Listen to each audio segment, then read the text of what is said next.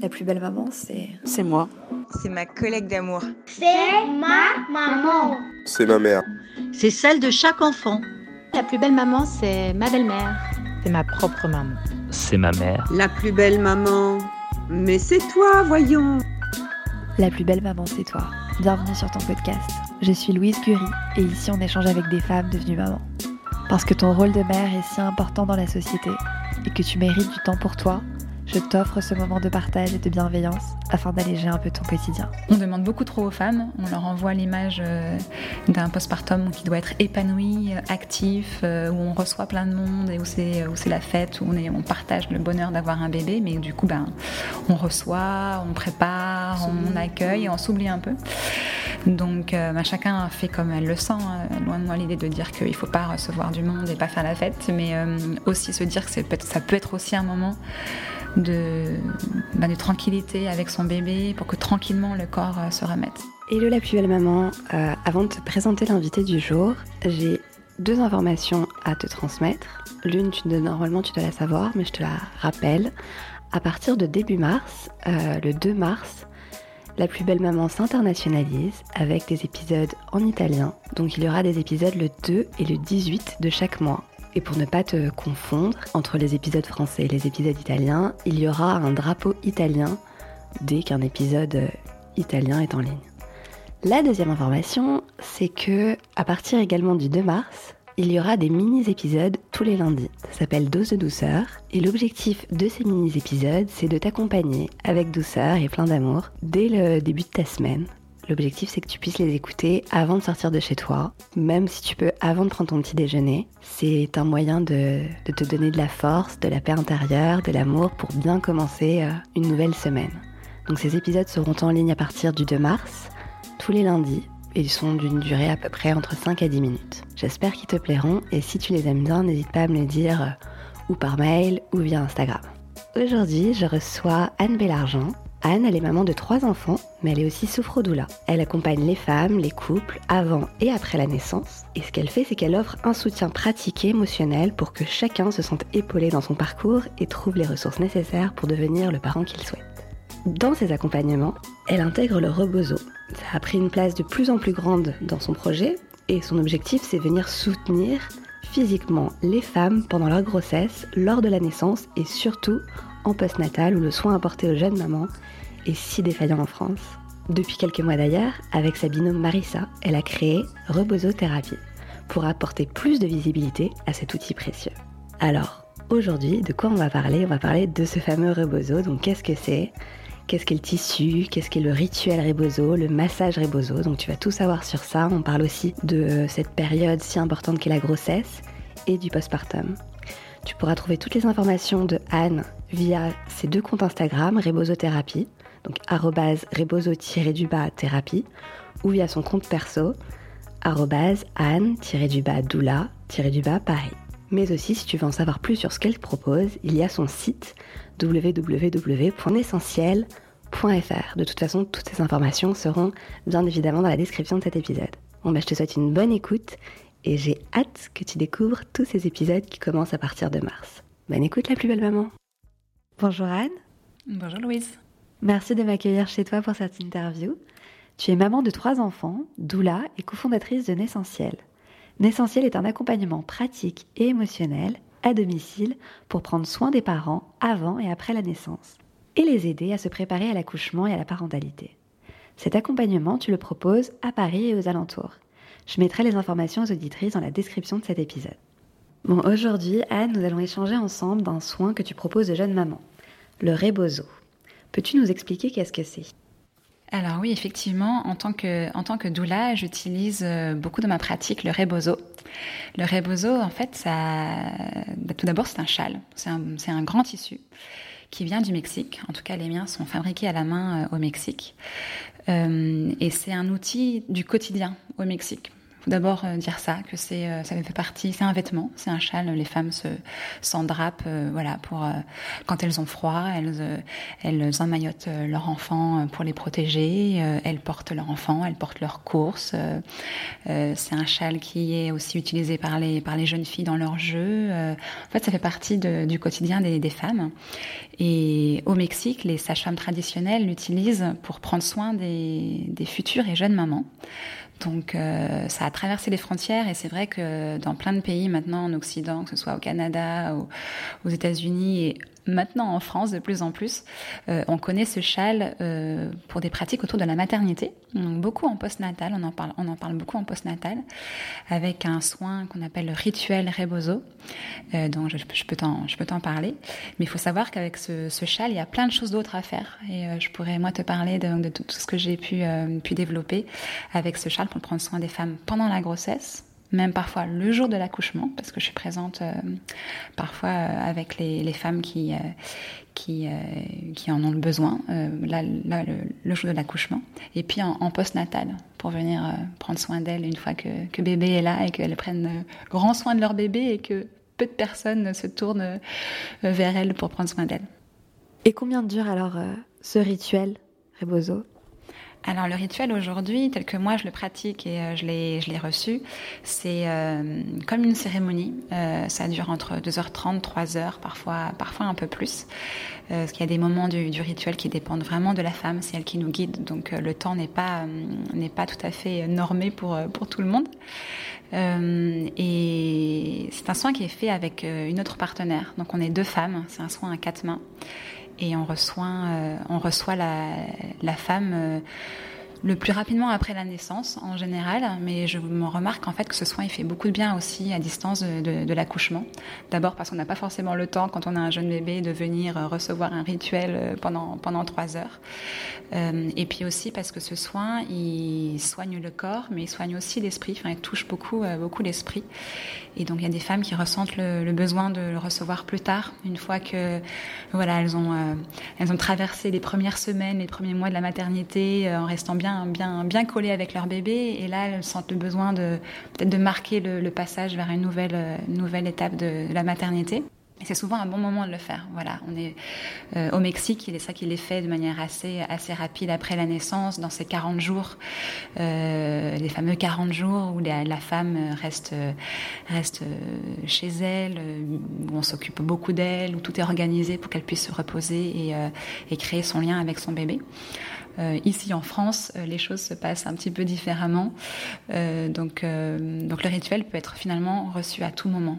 Moi, souvent, on me demande à quel moment, à quel moment on peut le faire. J'aime bien dire que si on en a, on ressent le besoin de le faire, c'est le bon moment. Moi, je l'ai reçu, par exemple, cinq mois après avoir accouché. Et il s'est passé beaucoup de choses pendant ce rituel. Je pense que le temps, tu me posais la question du temps, désolée, je, divague un petit peu, mais la question du, temps est importante. Euh, le fait d'être reçu pendant trois heures, ça ouvre vraiment un espace, un espace très particulier. Euh, ce rituel, il, est composé de différentes choses, dont un massage. Euh, mais c'est pas comme un massage. C'est pas, on vient pas là recevoir un massage et puis au bout d'une heure, on voilà, on, remercie la masseuse et puis on continue sa vie. Le rituel, on, vient avec une intention. Euh, on dépose au départ du rituel euh, auprès de ces deux femmes qui nous reçoivent cette intention. On échange, on peut euh, avoir un long échange au, dé, au, dé, au départ du rituel. Et puis après, il y a les, différentes étapes qui font au fur et à mesure ben, euh, un peu évoluer l'intention.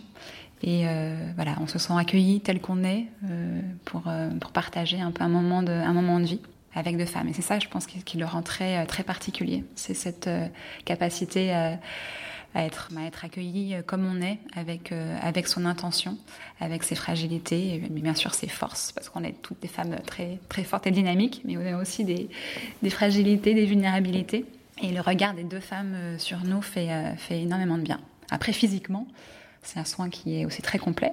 Donc, je ne sais pas si tu veux que je te parle un peu de concrètement, un peu du contenu.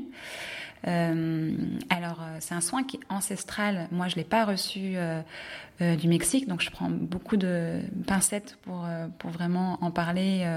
moi, c'est le soin tel que je le pratique aujourd'hui, et c'est tel que qu'on me l'a transmis.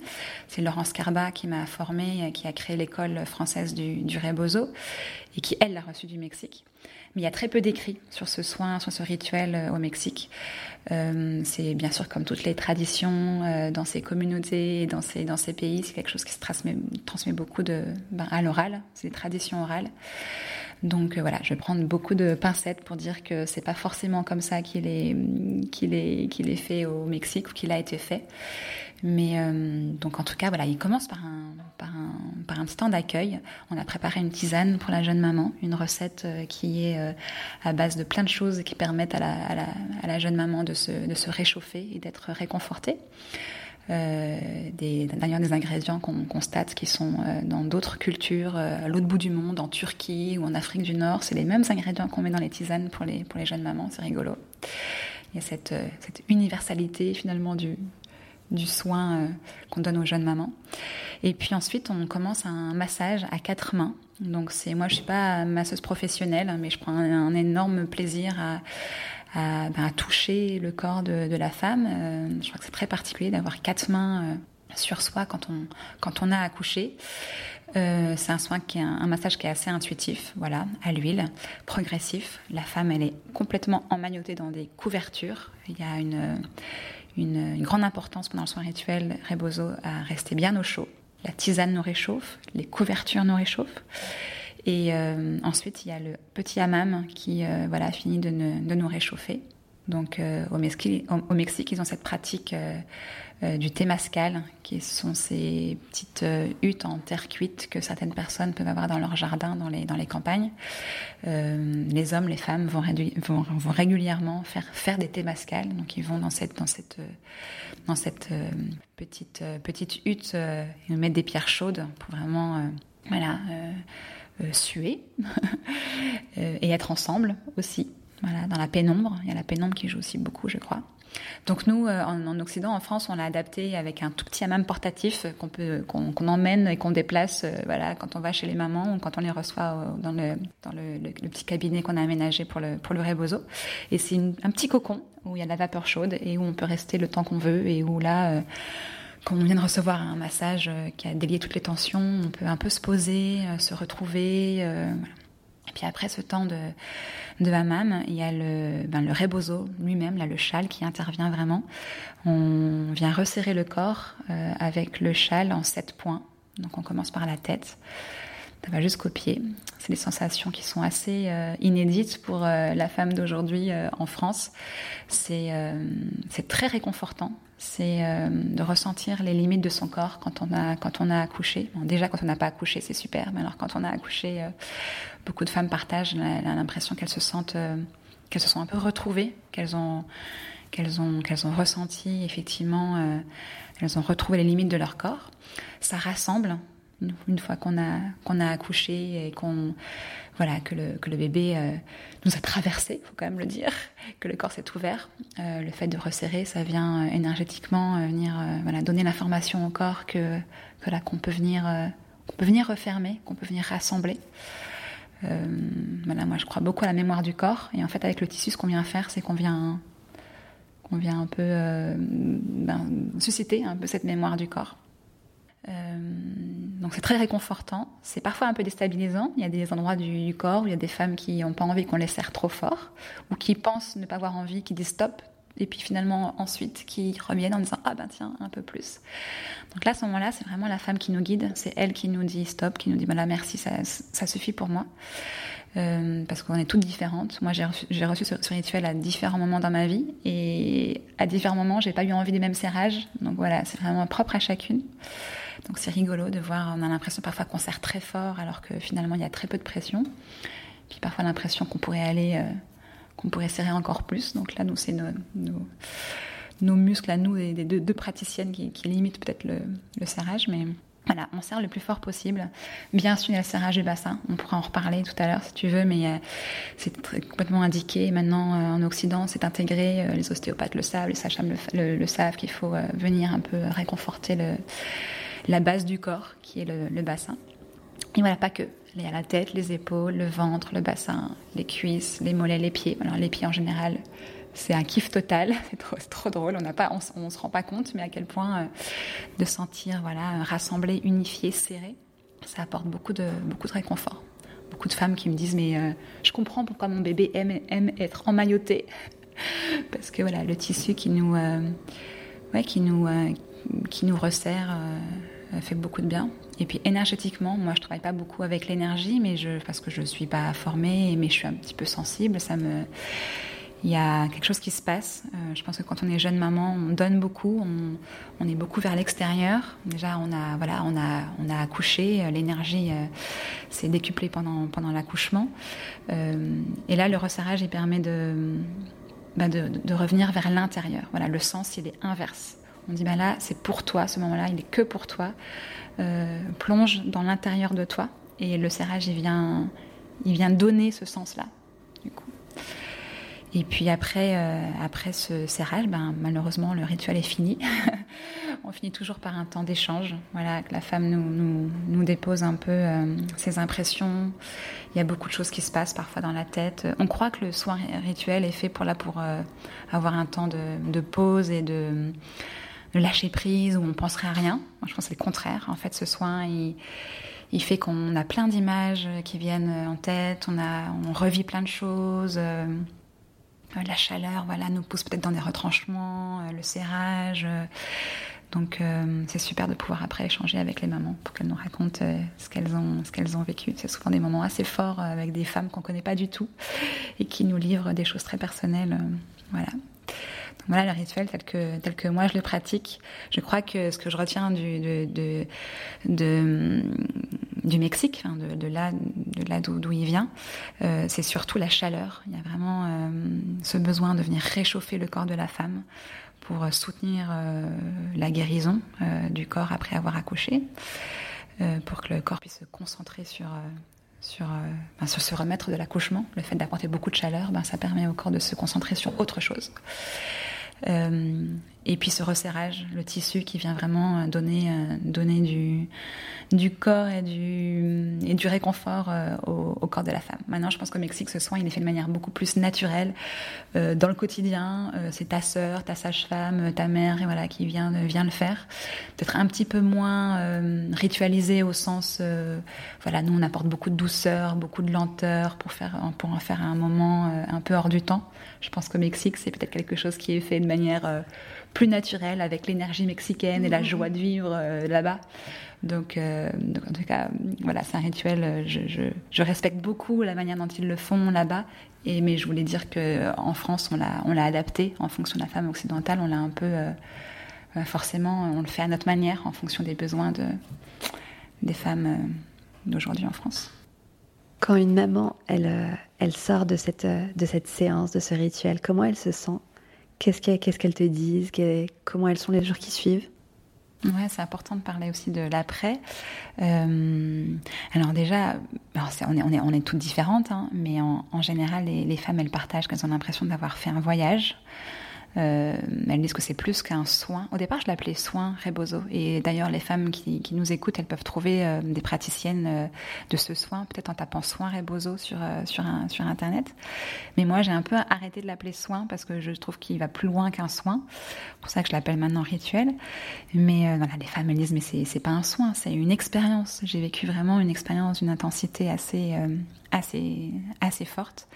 Elles ressentent à quel point la, bienveillance et le fait d'être avec deux femmes qui, euh, honorent euh, un peu ce moment de leur vie, euh, bah, ça change aussi beaucoup, qu'elles ont besoin de ça, de se reconnecter finalement à, d'autres femmes, ça le partage beaucoup. Physiquement, c'est ce que je disais tout à l'heure, le resserrage, le fait d'être, de sentir, de sentir rassemblé. Il y a des femmes qui disaient, je suis arrivée, j'étais éparpillée, je me sentais en plusieurs morceaux, et là j'ai l'impression d'avoir été, d'avoir été rassemblée et recentrée. Donc ça, c'est l'aspect euh, l'aspect physique. Et puis il y a hum, y a beaucoup de femmes qui partagent là, dans les semaines après, qui peuvent nous réécrire ou qui peuvent euh, voilà, qui hum, partagent le fait que le soin les a les a accompagnées. Euh, il y a des choses qui se passent le jour même, et puis il y a des choses qui se passent un peu après, quand on y repense. C'est vraiment un, une étape en fait. C'est un rituel qui aide à passer une étape. Et donc, quand on en a envie, quand on s'en prête et quand on vient avec cette, intention-là, ben, quand on en sort, en général, eh ben, on ressent cet élan pour ce, pour ce nouveau. D'ailleurs, au Mexique, hein, il s'appelle pas du tout le, le soin rebozo, ce, rituel. On appelle ça le soin de fermeture. Donc, il y a vraiment cette idée de venir euh, remercier avec gratitude de ce qui s'est passé, observer, euh, prendre conscience de tout, de ce qu'on a fait, le chemin qu'on a parcouru, euh, et puis ben, le remercier, et puis se tourner vers la suite.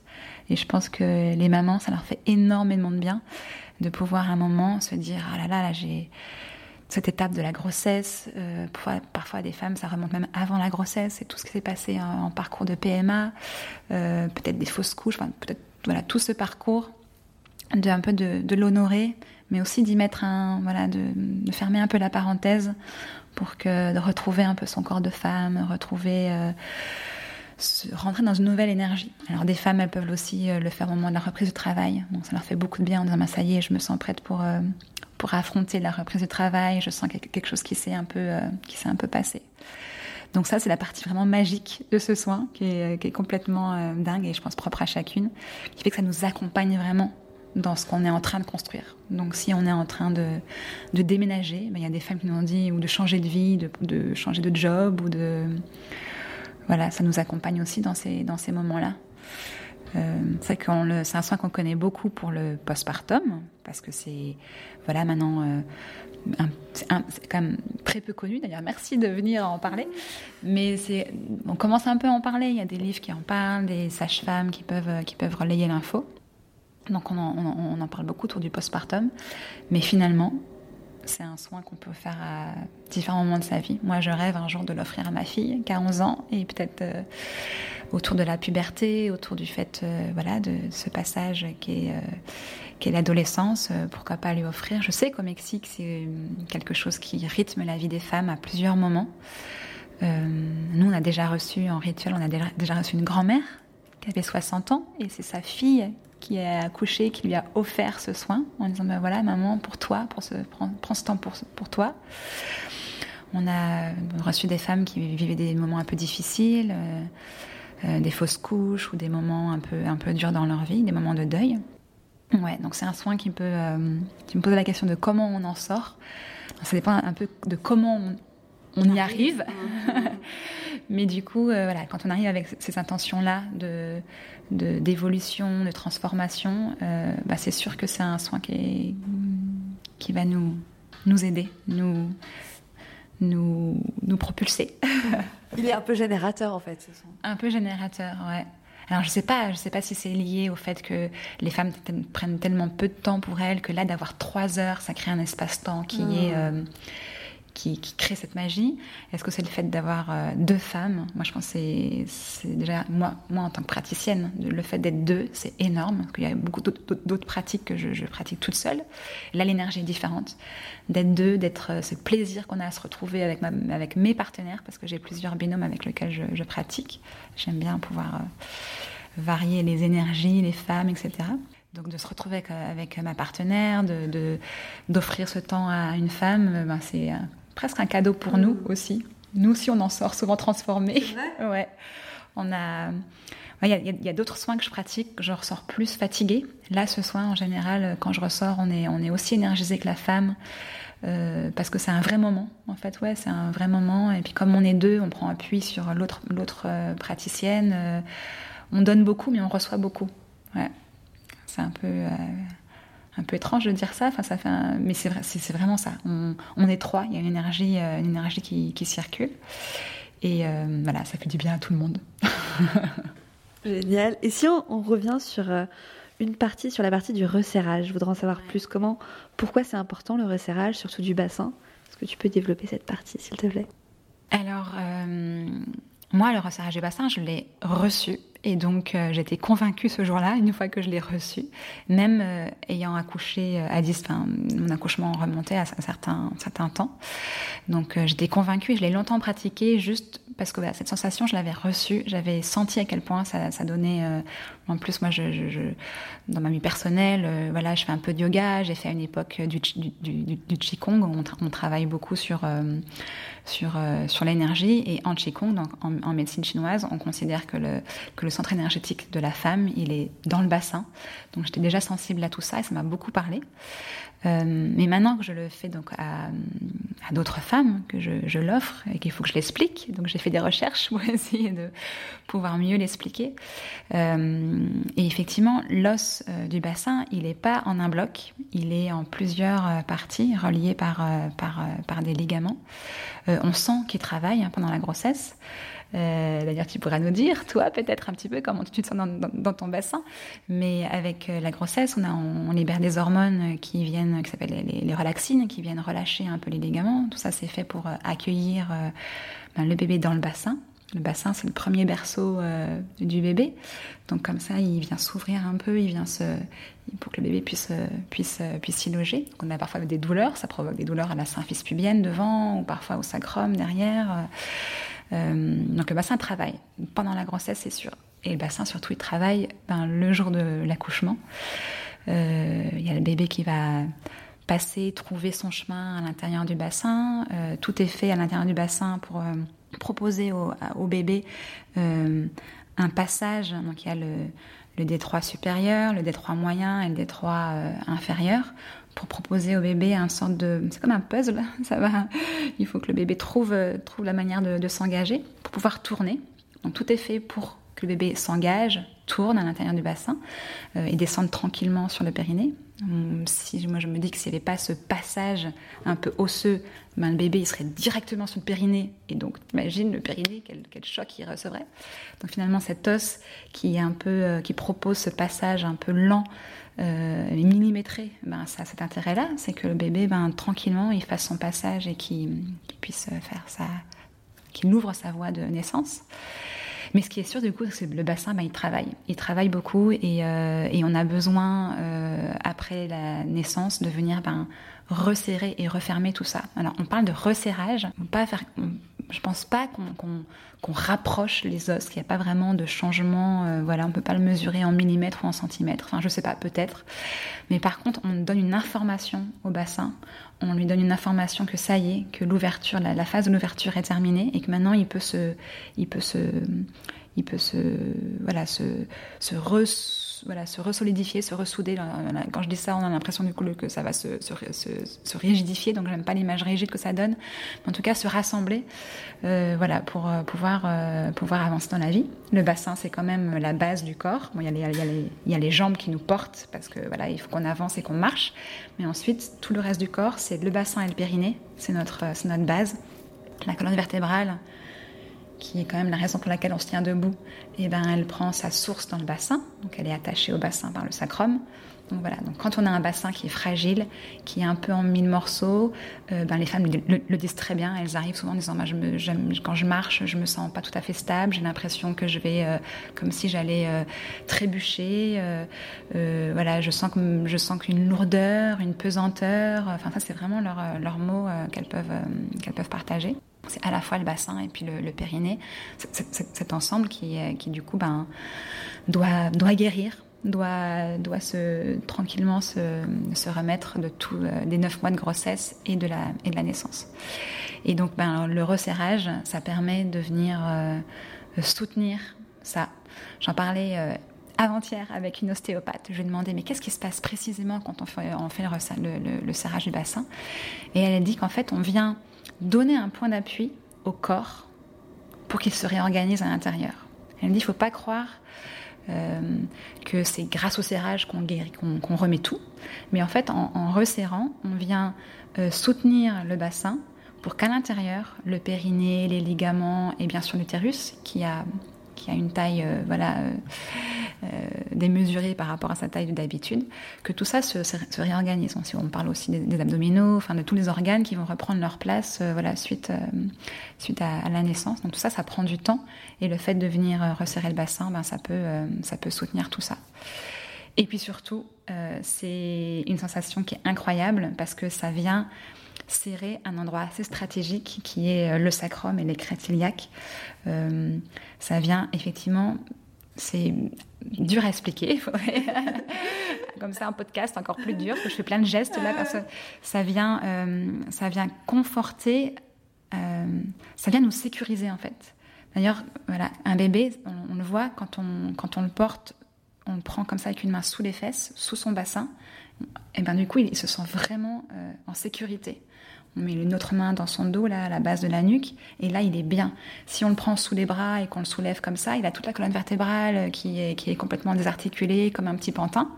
Ben, nous, on est voilà, on est on, est fait des mêmes des mêmes des mêmes os et des mêmes donc le fait d'être conforté à la base, vraiment, ça donne un très fort sentiment de, sécurité et de ouais du coup de détente, de bien-être, parce qu'on se sent soutenu. Et bien du coup, ben, on peut relâcher le reste. Donc on peut relâcher le dos, on peut relâcher la nuque. Euh, il y a beaucoup de tensions dans la nuque et dans le dos qui sont liées au fait à un bassin fragile, parce qu'on compense, on compense, euh, la fragilité de notre base. Donc ça c'est pour le serrage du bassin et c'est pour ça qu'il y a de plus en plus de sages-femmes euh, qui en parlent et merci à elles ou même qui le pratiquent, c'est super des sages-femmes qui à la maternité parfois le proposent avec un drap de un drap de la maternité ou et c'est pour ça que moi, du coup, je, je, le propose aussi aux femmes, donc en dehors du, du rituel, qui a compris quelque chose qui dure assez longtemps et qu'on doit faire à un moment un peu clé de notre, euh, de notre vie de femme, et qui demande aussi que le bébé, ben, ben voilà, puisse être suffisamment autonome pour pouvoir nous laisser cette, cette fenêtre de, de 3 heures. Il y a beaucoup de femmes qui me demandaient de venir euh, plus tôt. Mais qu'est-ce que Anne, qu'est-ce qu'on peut faire pour venir euh, me soutenir, euh, le bassin, etc. en dehors des rituels, ça je le ferai plus tard. Mais, mais qu'est-ce qu'on peut faire plus rapidement après la naissance? Moi, avec le Rebozo, parce que j'aime beaucoup cet outil, j'ai développé un, petit soin que j'appelle le massage Rebozo, qui est complètement adapté euh, euh, directement après la, naissance, que je peux venir à, domicile. Bébé, il peut être à côté de nous, il n'y a pas de problème. Euh, parfois, ça m'arrive de, bercer le bébé d'une main et de bercer la maman de l'autre, ou, de voilà, ou d'arrêter le soin pour pouvoir que la maman allaite, ou de bercer d'ailleurs bébé. Et c'est juste génial quand j'arrive à bébé s'endort sur la maman et avec le rebozo, je les berce tous les deux. Donc c'est un soin qui est euh, vraiment fait pour la jeune maman qui n'a pas le temps de s'occuper d'elle, euh, mais qui a, qui a, plein de ressentis dans son corps et qui a, besoin qu'on vienne, vienne prendre soin d'elle. Donc dans ce soin, il y a ben, des bercements, des enveloppements. Voilà, ça fait beaucoup de bien au, corps pour détendre, euh, pour détendre toutes les tensions accumulées par la grossesse et l'accouchement. et il y a le serrage du bassin. Et là, le serrage du bassin, du coup, ben, il est dédié. Euh, je reste le temps qu'il faut. Euh, je serre, je serre, je serre, jusqu'à ce que la femme me dise stop. Et puis, on peut rester comme ça 5 minutes, 10 minutes, un quart d'heure, voire plus avec le, avec le, avec le serrage sur le bassin pour vraiment, euh, très rapidement après la naissance, ben, un peu contrer tous les, les effets, les effets secondaires. parce que, effectivement, des, un bassin un peu fragile, comme je disais, ça peut provoquer des tensions autre part dans le corps. Et si on reste avec ces tensions pendant trois semaines, un mois, un mois et demi, euh, c'est dommage. Donc euh, il y a plusieurs choses qu'on peut faire. On peut aller voir un ostéo déjà aussi. Hein. Il n'y a, pas, a pas que le serrage du bassin, mais on peut aller voir son ostéo. Et puis effectivement, on peut demander euh, ben, à son mari, à sa sœur ou à sa sage-femme de faire le serrage du bassin là, je peux pas le montrer, euh, mm. mais finalement c'est assez simple. Hein. C'est un grand tissu pour venir serrer le, tout l'os du bassin, et puis y aller tout doucement, très lentement, de tirer de chaque côté, pour que. Et puis c'est la femme qui nous guide, elle nous dit stop euh, à un moment. Et les bénéfices, on les ressent combien de temps après? Tout de suite ou? Alors, il y a des... Sur le moment, c'est incroyable. Les femmes qui nous disent, mais c'est incroyable, je voudrais rester comme ça tout le temps. Donc, euh, au-delà du serrage lui-même, hein, du coup, je montre des techniques euh, où les femmes ont des ceintures parfois. Elles achètent des ceintures pour venir euh, au quotidien avoir quelque chose qui vient un petit peu, non pas serrer, mais au moins soutenir mmh. de chaque côté le, bassin. Donc, et puis, il y a des femmes qui me disent qu'elles avaient des, des, douleurs dans le coccyx qui sont parties vraiment avec le serrage du bassin. Ça a vraiment libéré des, des, des, douleurs au niveau du coccyx et du, et du sacrum. Et euh, il y a des femmes qui me disent qu'elles ont envie de le faire plusieurs fois. Donc parfois je leur, euh, bah, parfois je le fais moi, ou alors je leur montre comment faire euh, pour qu'elles le fassent, pour qu'elles le fassent, qu'elles le fassent elles. Voilà, pour que progressivement les choses se, se, se rassemblent. Donc après, J'aime bien dire que le serrage du bassin, c'est pas magique. Et à la fois, il y a quand même plein de femmes qui m'en parlent encore en me disant, c'était, c'était exceptionnel. Anne, quand tu es venue et que tu, as, tu, m'as fait, euh, tu m'as fait le serrage du bassin, c'était, euh, c'était vraiment euh, un moment très important pour elles. Après, les bénéfices, je pense que si on veut les conserver, Il faut euh, pas, euh, dans, la, dans la semaine qui suit le serrage du bassin, euh, se lever, euh, porter des packs d'eau. Enfin, on pourrait parler plus largement de la manière dont aujourd'hui les femmes vivent leur, le- vivent leur, leur, leur postpa- postpartum. Je pense qu'on on demande beaucoup trop aux femmes. On leur envoie l'image euh, d'un postpartum qui doit être épanoui, euh, actif, euh, où on reçoit plein de monde et où c'est où c'est la fête, où on est on partage le bonheur d'avoir un bébé. Mais du coup, ben, on reçoit, on prépare, on accueille et on s'oublie un peu.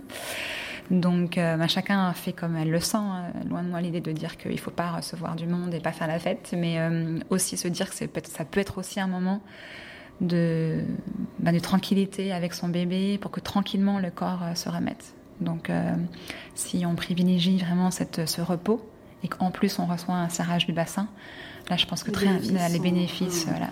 Souvent, les, les- la fatigue accumulée du début du postpartum, on le ressent pas tout de suite. On le ressent euh, plutôt. euh, moi, par ailleurs, donc j'accompagne les, les mamans.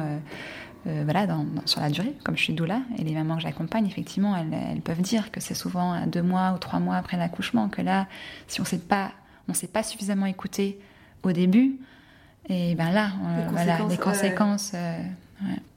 Et si on revient au rituel euh, Rebozo, tu disais que c'est pas que les mamans, les jeunes mamans qui, ont, euh, qui peuvent s'offrir ce cadeau.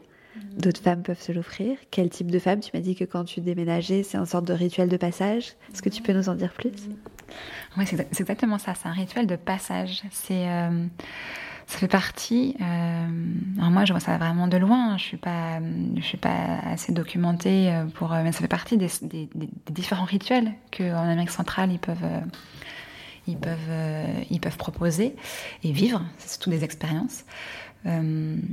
Donc oui, je pense qu'une femme qui a envie de prendre soin d'elle, qui a envie de faire le point sur ce qu'elle est en train de vivre, qui a envie de fermer une page de son histoire, parce qu'il y a eu, euh, euh, traumatisme ou il y a eu euh, quelque chose qui s'est passé sur lequel il y a le travail psychologique, il y a le travail sur soi, il y a le, fait d'avancer. Voilà, on avance, on avance, puis des moments, on a envie quand même peut-être de marquer une étape, de marquer le coup. Donc c'est aussi effectivement un, rituel qui peut être tout à, fait euh, approprié pour marquer ces étapes, soit joyeuses, soit plus, difficiles. Euh, on accueille tout, on accueille euh, voilà des partenaires, on est, on est des accompagnantes avant tout. Donc on est là pour elles, quelle que soit l'histoire de la femme. Donc là, on rentre vraiment dans l'intime, dans l'intime des femmes. C'est pas juste un, un soin pour faire plaisir à la jeune maman, euh, euh, voilà, a mal au dos. là, on rentre vraiment dans l'aspect euh, plus féminin de ce soin. Et là, comme tout à l'heure je le, je le disais, je sais pas ce qui rend ce soin spécial. C'est, j'imagine tout à la fois. C'est le fait euh, d'avoir cette lenteur, ce temps, le fait d'être deux femmes et d'accueillir de manière inconditionnelle l'histoire de l'autre. En fait, ça fait comme un sorte de de mini-cercles de femmes. Donc ces cercles de femmes qui sont ces, ces groupes de femmes qui se réunissent pour euh, juste s'écouter, être ensemble et, euh, et recevoir la parole de l'autre sans jugement et euh, voilà juste euh, dans l'authenticité euh, de chacune. Ben, c'est un peu ça qu'on qu'on organise avec ce rituel, c'est ce, ce mini-cercle où chacune peut arriver. D'ailleurs, nous aussi, en tant que praticienne, quand on, en début du soin, en général, on parle de nous et on dépose aussi ce qu'on a envie de déposer. Euh, on n'est pas infaillible, on a aussi nos vulnérabilités, nos moments de, fatigue. Et euh, en tout cas, la femme, elle vient avec son histoire et ça rend ce soin vraiment adapté pour euh, ben, plein de moments de la vie. Ouais, je pense à une femme qui avait fait une fausse couche et qui cherchait un moyen de ne bah, pas oublier totalement. Il y a beaucoup autour d'elle de, de messages, de petites phrases, mais t'en feras d'autres des enfants, euh, t'inquiète pas, euh, euh, tu, vas vite, tu vas vite retomber enceinte, t'as la vie devant, soi, devant toi, etc. Et elle cherchait un moyen un peu pour... ben oui, bien sûr qu'elle va avancer, bien sûr qu'elle aura sûrement d'autres... d'autres expériences de grossesse, etc. Mais elle avait envie, un moyen de, elle avait envie de trouver un moyen de, ben, de faire une pause sur ce qui lui était arrivé et de sentir un peu l'énergie féminine autour de, autour de cet événement-là qui n'était pas neutre pour elle. On passe pas comme ça au-dessus d'un au d'un événement comme ça. Donc euh, ça avait, ça avait été assez fort ce moment-là. Je l'ai aussi proposé à une amie euh, il y a quelques mois qui a eu 40 ans. Et elle rêvait de ce soin, même que j'en parle souvent. Et donc, euh, voilà, vais faire ce soin pour ses 40 ans. Et ça a été un moment très, très fort de ouais de moments de de moments de ben, pas de bilan parce que voilà c'est mais de moments de, de pause voilà on fait une pause, on ouvre cet, cet espace, on accueille qui on est, on se on pose un regard sur ce qu'on a fait et puis, euh, et puis on avance. Voilà. On n'a pas souvent ce temps pour nous, on n'a pas ce temps de pause dans la vie dans laquelle on est. Très rarement, ouais. Ou les temps, euh, les temps de pause, euh, quand, quand, on y arrive, quand on se l'autorise, ben, on va faire un peu de yoga, ou on va, on va au ciné, ou on va boire un verre avec une copine. Déjà, si on arrive à faire ça, c'est mmh. c'est pas mal déjà. Quand on a des enfants, en tout cas, il faut, faut l'organiser.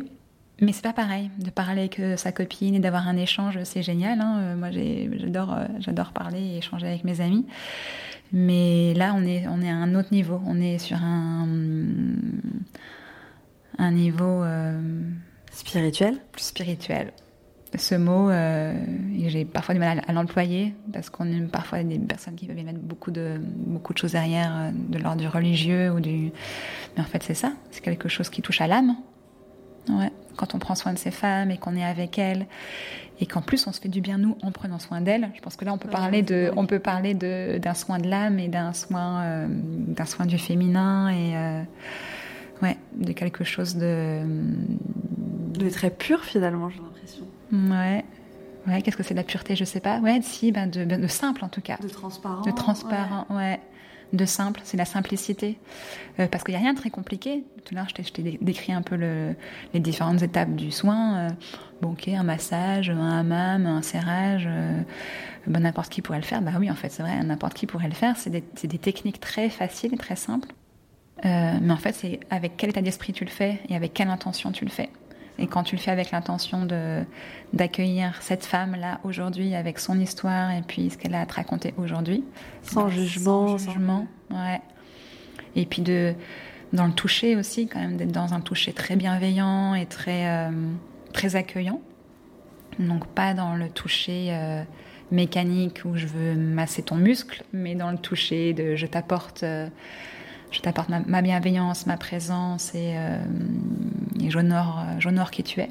Je pense que c'est ça qui fait un peu la, la différence. Qui fait tout. Qui fait tout, c'est ça. Génial. Tu disais que le rebozo, c'est un, un, tissu mexicain. Euh, c'est un moyen de faire du portage avec ses bébés. Où est-ce qu'on peut acheter ce, ce rebozo euh, en France? Alors, euh, et même à l'étranger, hein, parce qu'il y a des mamans qui nous ah. écoutent, qui, sont à l'étranger.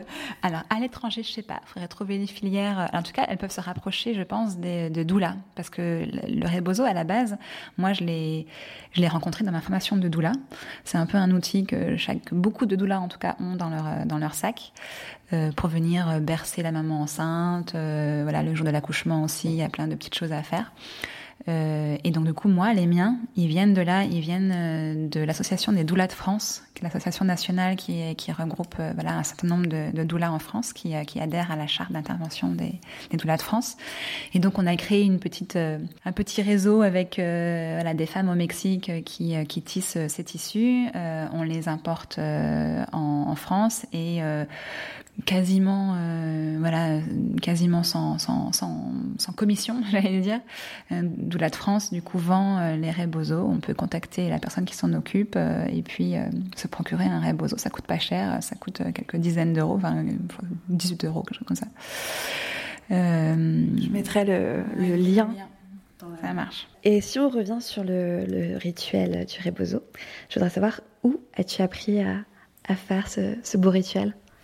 Alors pour ce qui est vraiment du rituel, euh, parce que moi j'avais envie vraiment d'être formée, que j'aurais pu aussi pratiquer ce rituel. Euh, il y a des femmes hein, qui pratiquent le rebozo comme ça par euh, par instinct, j'allais dire, et on peut. Bon moi j'ai mon côté bon élève euh, qui aime bien euh, mmh. se former avant de, de pouvoir commencer à se sentir légitime. C'est une question de plus de, de, légitimité, je crois. Moi je me suis formée auprès de Laurence Carba qui a créé l'école française du rebozo. Euh, elle, elle a reçu au Mexique avec euh, une amie qui s'appelle Virginie Desrobes.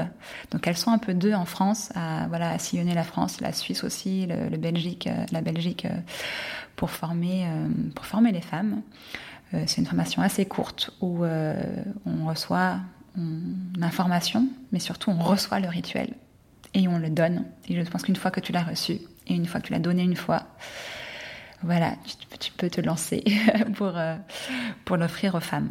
Et puis plus récemment, j'ai l'occasion, l'opportunité de rencontrer une sage-femme mexicaine qui s'appelle Naoli, Naoli Vinaver, qui est assez connue dans le milieu des, des doulas, le milieu de la, de la naissance, voilà, qui a une pratique très ancienne du rebozo et qui, parce qu'elle parle très bien français, euh, voilà, a, formé beaucoup de, beaucoup de sages-femmes, beaucoup de doulas. Euh, et d'ailleurs, elle revient, je crois, bientôt, euh, peut-être en Belgique, je crois. Voilà, Naoli, qui est un peu la, une des, une des grandes figures euh, du Rebozo et qui euh, transmet non pas uniquement le rituel, mais aussi toutes ces techniques euh, de Rebozo. Il faut savoir que les sages-femmes au Mexique, elles s'en servent pendant l'accouchement, dans les accouchements à domicile par exemple, pour venir un peu modifier la, position du bébé, venir jouer sur le bassin pour, bah, à la place des forceps par exemple. Elles, ont, elles, ont, des techniques avec le Rebozo, c'est assez incroyable. Elles positionnent les Rebozo et puis en tirant de chaque côté, elles arrivent à à faire jouer les, quelques millimètres dont le bébé a besoin pour, euh, pour passer euh, quand il, quand il reste un petit peu coincé. Enfin, voilà, donc elle, elle transmet tout ça, sa, pratique en fait de sage-femme euh, à domicile et, et de rebozo.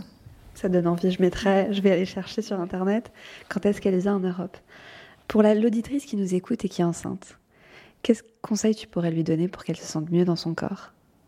Ben Déjà de s'écouter, je pense de enceinte, on a vite euh, en France euh, l'idée de dire ben c'est pas une maladie, euh, enceinte c'est finalement c'est facile.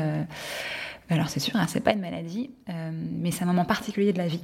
Et on peut avoir envie, et ben, du coup, d'en prendre soin de ce moment particulier de la vie. On peut déjà avoir des petits, des petits désagréments, des petits mots, donc je pense qu'il faut quand même bien s'écouter ne pas entendre juste les personnes qui nous disent ben, c'est normal, t'es enceinte, t'as mal au dos, ben c'est normal. Ben non, il y a des choses à faire. Euh, euh, on peut aller voir un chiropracteur, un ostéopathe, voir avec sa sage-femme si son périnée est pas euh, voilà est pas un peu fragilisé pour voir s'il n'y a pas des choses à faire pendant pendant la grossesse. Euh, si on a envie d'aller un peu plus loin, je pense que d'avoir une accompagnante, quelqu'un qui nous aide à traverser ces différentes étapes, euh, donc euh, une doula ou une autre forme d'accompagnement un peu plus émotionnel et pratique, vraiment, ça peut vraiment permettre de vivre ça différemment. Et puis, peut-être pas de se lancer à tout faire, parce que maintenant, aujourd'hui, il y a quand même une offre assez importante autour de la maternité. On peut se préparer en tout. On peut faire du yoga prénatal, on peut faire du chant, on peut faire. Euh, alors, après, si on a envie de faire tout, on peut faire tout. Mais euh, de pas non plus croire qu'il faut tout faire pour, euh, pour être top. C'est surtout d'être ouais, un peu à l'écoute de soi, de, de son bébé.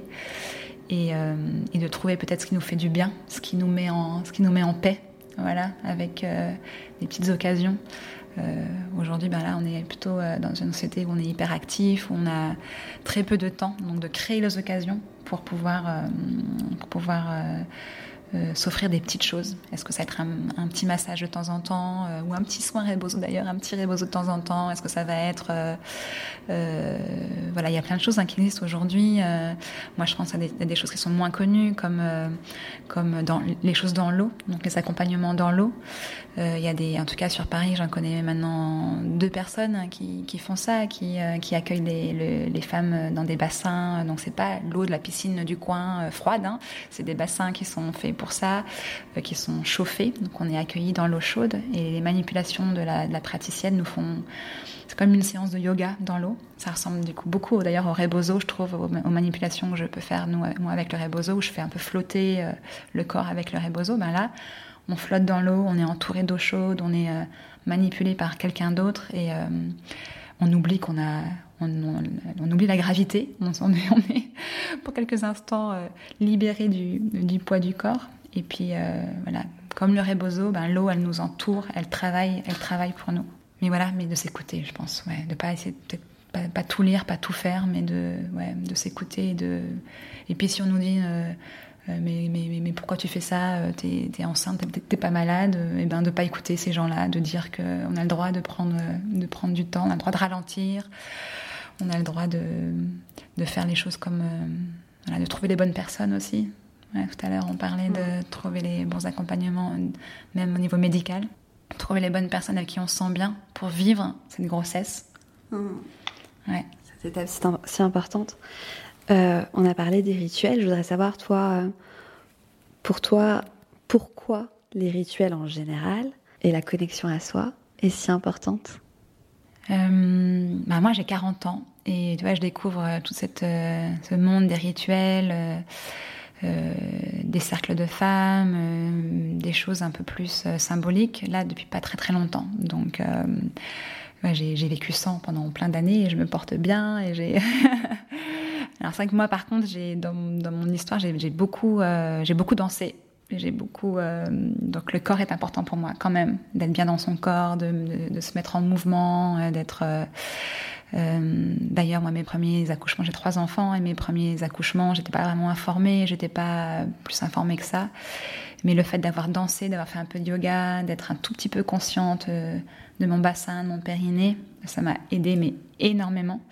Et je crois même que l'accouchement, c'est même une opportunité, c'est une sorte de, c'est une fenêtre ouverte sur tout ça, et on peut la saisir si on en a envie, de, ben, se rapprocher de ses sensations, de se rapprocher de son corps pour, euh, pour mieux se connaître. Euh, pourquoi? Ben, Parce que je trouve dans la vie tous les jours, ça aide. Pour euh, ben, dans, les, moments de fatigue, dans les moments où on a besoin de se, de se recentrer, de se reconnecter, la respiration, le bassin, le périnée, ben, c'est des, des choses très, très pratico-pratiques qui nous permettent de de se poser, de déstresser. On parle de lâcher prise maintenant à tout, bout de champ. Ben moi, j'aime pas trop ce terme lâcher prise parce que j'ai l'impression que je, comme si on devait absolument déstresser. Mais en fait, c'est juste de se poser, quoi. À des moments de, de ralentir. Donc voilà, le corps, il permet de ralentir. Quand on est à l'écoute de son corps, on, forcément, on ralentit un peu. Et puis même au-delà de ça, de connaître son corps, ben, quand on est une femme, euh, aujourd'hui, euh, ça permet une sexualité plus épanouie, euh, ça permet de transmettre à nos enfants des choses un peu différentes, ça permet d'avoir un regard un peu différent sur la vie, je crois.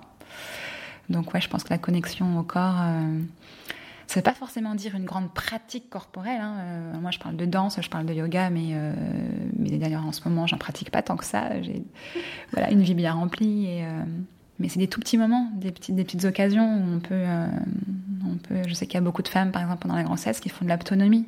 Qu'est-ce que c'est génial Moi, j'ai découvert ça pour ma troisième, euh, ma troisième grossesse. C'est des moments quand on trouve une, une, praticienne vraiment avec qui, euh, avec qui le courant passe. L'autonomie, c'est une manière de se, de se reconnecter à soi pour s'offrir ces petits temps. Moi, c'était pour ma troisième grossesse. J'avais jamais le temps de prendre du temps pour cette grossesse-là, pour un temps avec mon conjoint pour parler de ce bébé-là ce troisième, voilà, on avait l'habitude, il y avait déjà les deux autres. Donc voilà, de, de s'offrir des petits moments dans la vie pour euh, euh, ouais, ralentir, se demander où on va. Voilà. Et pour moi, ça passe, ça passe pas mal par le corps. Mais parce que ça me permet de m'ancrer, ça me permet de ralentir. Voilà. Est-ce que tu trouves qu'on manque de rituels féminins? Euh, dans ton entourage, ouais. tes amies par exemple, est-ce qu'elles ont aussi des rituels féminins qu'elles pratiquent Alors moi j'ai plusieurs types de cercles d'amis. j'ai euh, voilà j'ai des amis qui sont pas du tout là-dedans et voilà et elles vont très bien et c'est pas à moi de leur dire euh, ma grande tu manques de rituels je serai toi j'irai faire un petit oh. rituel non non tu vois enfin on n'est pas euh, mais il y a des moments dans la vie où on en ressent le besoin. Et d'ailleurs, certaines de mes amies qui n'étaient pas du tout là-dedans il y a quelques années, euh, bah voilà, il y a un événement, il y a quelque chose, il y a, euh, euh, voilà, on évolue, on évolue. Et il y a des moments, bah, on a envie peut-être de, se, rapprocher de ces, pratiques qui sont toutes simples, hein, qui sont pas des choses ésotériques ou des choses très compliquées. Mais voilà, une envie d'être un peu plus attentive, un peu plus consciente de ce qui se passe. Et euh, après, oui, quand je vois ma fille, quand je regarde ma fille, même, même mes garçons d'ailleurs, mais ma fille, j'ai envie de transmettre un petit peu ça. Euh, donc, euh, ouais, j'espère qu'elle sera un peu plus sensible que moi je l'ai été quand j'avais 20 ans à, à, tout ça pour euh, aller un peu plus vite que moi. Euh, donc de lui transmettre des, choses autour de l'adolescence, par exemple. Euh, voilà, d'être euh, d'être dans l'écoute de ce qui se passe et de pas en faire un, événement un peu classique que tout le monde vit. Ben oui, tout le monde le vit l'adolescence, mais elle, de, voilà, de quoi elle a besoin, de qu'est-ce qu'elle, où est-ce qu'elle en est. Donc ouais, quand je, regarde plus mes enfants, j'ai envie de, de me dire qu'on n'a pas assez de rituels et que moi j'ai envie d'apporter plus de, plus de rituels. Et pour celles qui nous écoutent, est-ce que tu as un livre ou une activité à lui conseiller pour qu'elle soit plus reliée à son corps ou à son âme? Ben, parce qu'on parle des rituels et des, et des cercles de femmes, euh, je pense que si c'est des pratiques qui, qui, vous parlent et qui vous touchent, vous pouvez chercher autour de vous des, des, cercles de femmes. Ça commence à vraiment être de plus en plus euh, répandu, commun. Donc un, cercle de femmes, c'est quoi? C'est euh, une ou deux femmes qui accueillent euh, pour un temps donné un groupe de femmes. Donc il y a des, elles sont, on dit qu'elles sont facilitatrices de cercles. Euh, leur rôle, c'est juste d'être là, de proposer euh, le jour, de proposer l'événement, d'accueillir et puis un petit peu d'organiser les, choses.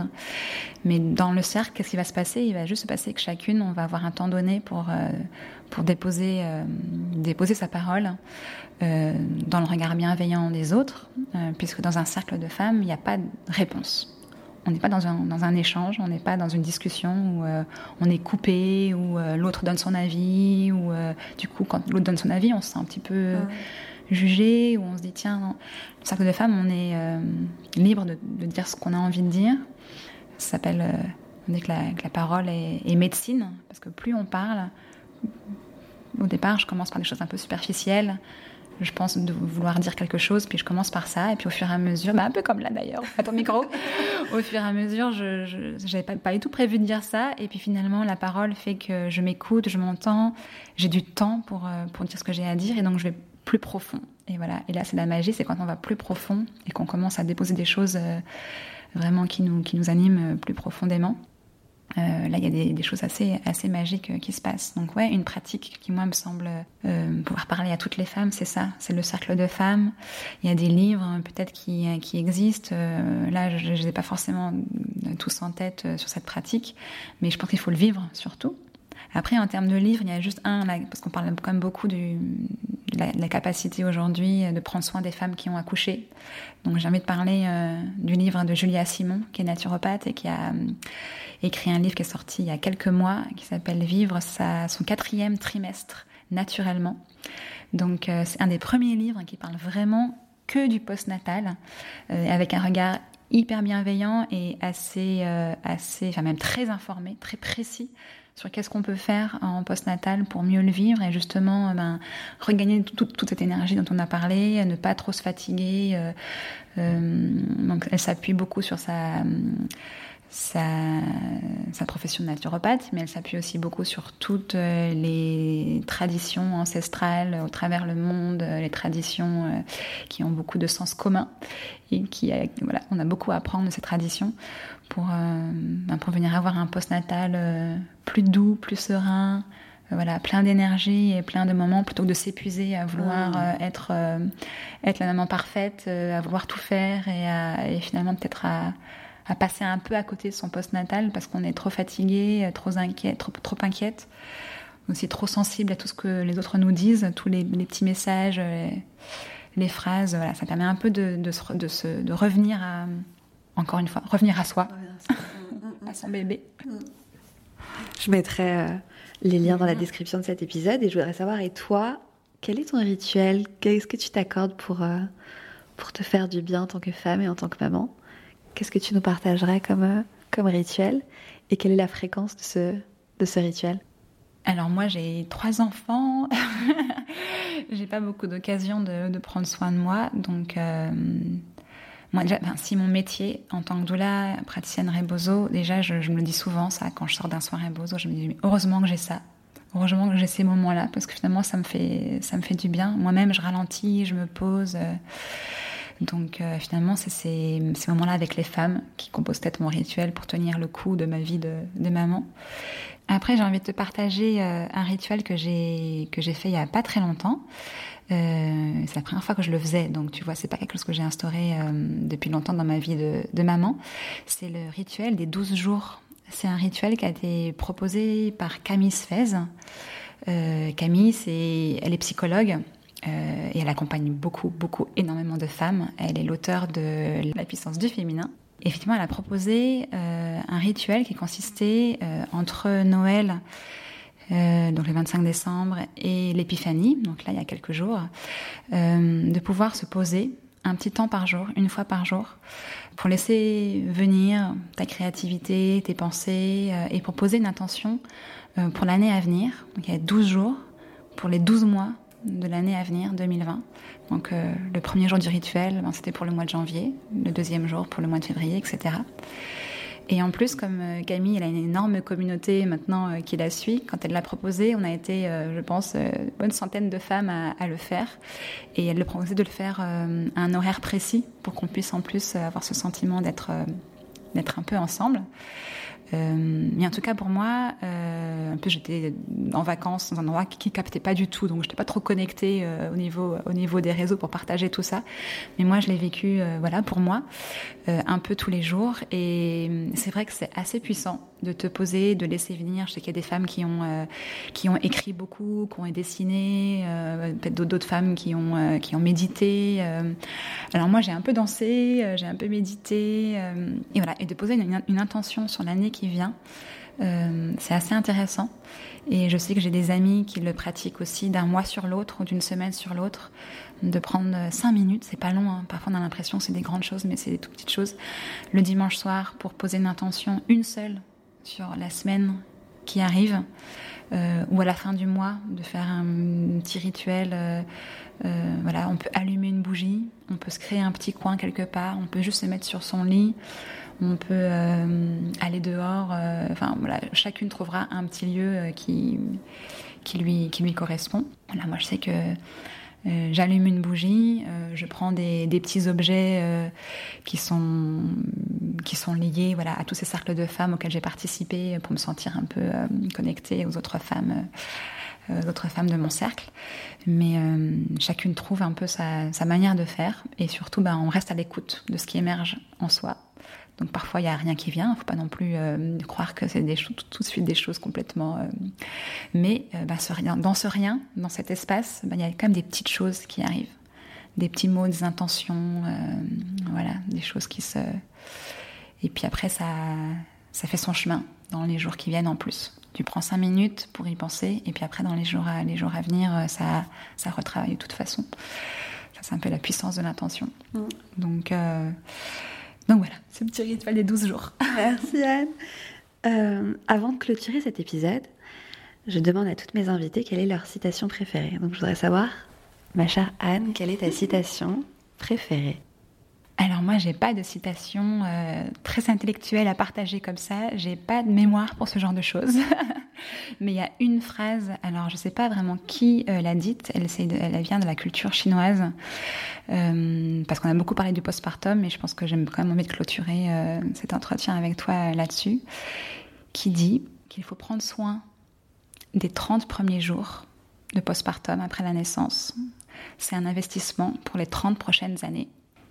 Et c'est tellement vrai. Moi, je vois tellement de, femmes qui ne prennent pas soin d'elles, moi la première, et puis ensuite dans, les années suivantes, euh, quand nos enfants ont un an, deux ans, trois ans, ben on, est fatigué. Je pense que le postpartum, il faut vraiment qu'on qu change de regard sur, sur ce que c'est, sur à quoi ça sert.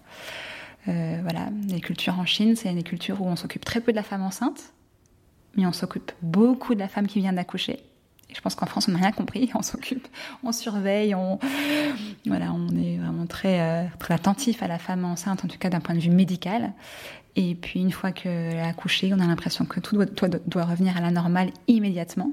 Donc oui, ça va revenir à la normale, la, la vie continue, mais on a le, on a le temps pour profiter de ce, de ce petite parenthèse. En anglais, on parle aussi de la, de la baby moon. J'aime bien ce petit terme, de dire ben, en fait, c'est pas forcément un un moment où on ralentit et où on est euh, c'est négatif de ralentir. Ça peut être très positif. C'est juste voilà, on passe à une baby moon avec son bébé, collé avec son bébé, collé avec sa famille, son, son conjoint, euh, voilà pour ralentir et profiter de ce moment euh, comme on en a envie. Merci Anne. Merci Louise. Si tu as aimé cet épisode, je te propose de t'abonner au podcast et de m'offrir 5 petites étoiles sur iTunes. Ces étoiles me permettront de me faire connaître auprès d'autres mamans. Je t'invite aussi à me suivre sur Instagram. Mon compte c'est la plus belle du bas maman et à visiter mon site internet www.laplusbellemaman.com. Je m'arrête là. À très vite.